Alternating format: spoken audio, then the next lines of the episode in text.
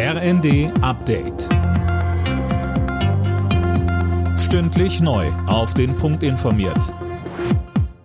Ich bin Dirk Justes. Guten Tag. Im Katastrophengebiet in der Türkei und Syrien ist die Zahl der Toten nach den schweren Erdbeben auf über 5000 gestiegen. Rettungskräfte suchen weiter nach Überlebenden. Rund 8000 Verschüttete konnten bislang schon gerettet werden.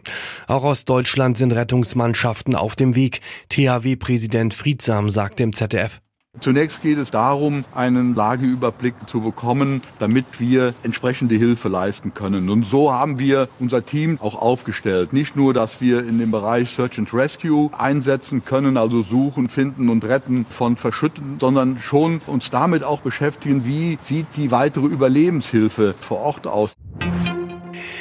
Bundeswirtschaftsminister Robert Habeck führt in Washington heute weitere Gespräche zum geplanten Subventionspaket der Amerikaner.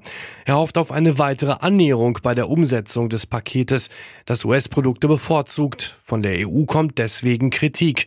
Zu den offenen Punkten sagt Habeck. Das ist der Ausbau von erneuerbaren Energien, die Produktion von erneuerbaren Energien, die Frage, wie wir Rohstoffe nicht gegeneinander uns sichern, sondern vielleicht in einer Art Rohstoffpartnerschaft eine grüne Brücke über den Atlantik schlagen können. Also es zeigt, wo ein Wille ist, findet man auch einen Weg. Der Wille ist, glaube ich, erkennbar groß von beiden Seiten. Ein paar Wege müssen noch gefunden werden.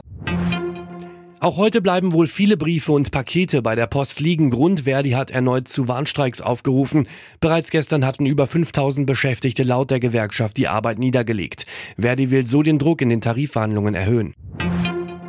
Sicherer im Netz unterwegs sein, das ist das Ziel des heutigen Safer Internet Days. Bundesweit gibt es zahlreiche Workshops, zum Beispiel wie man Gefahren im Internet erkennt und mit ihnen umgeht.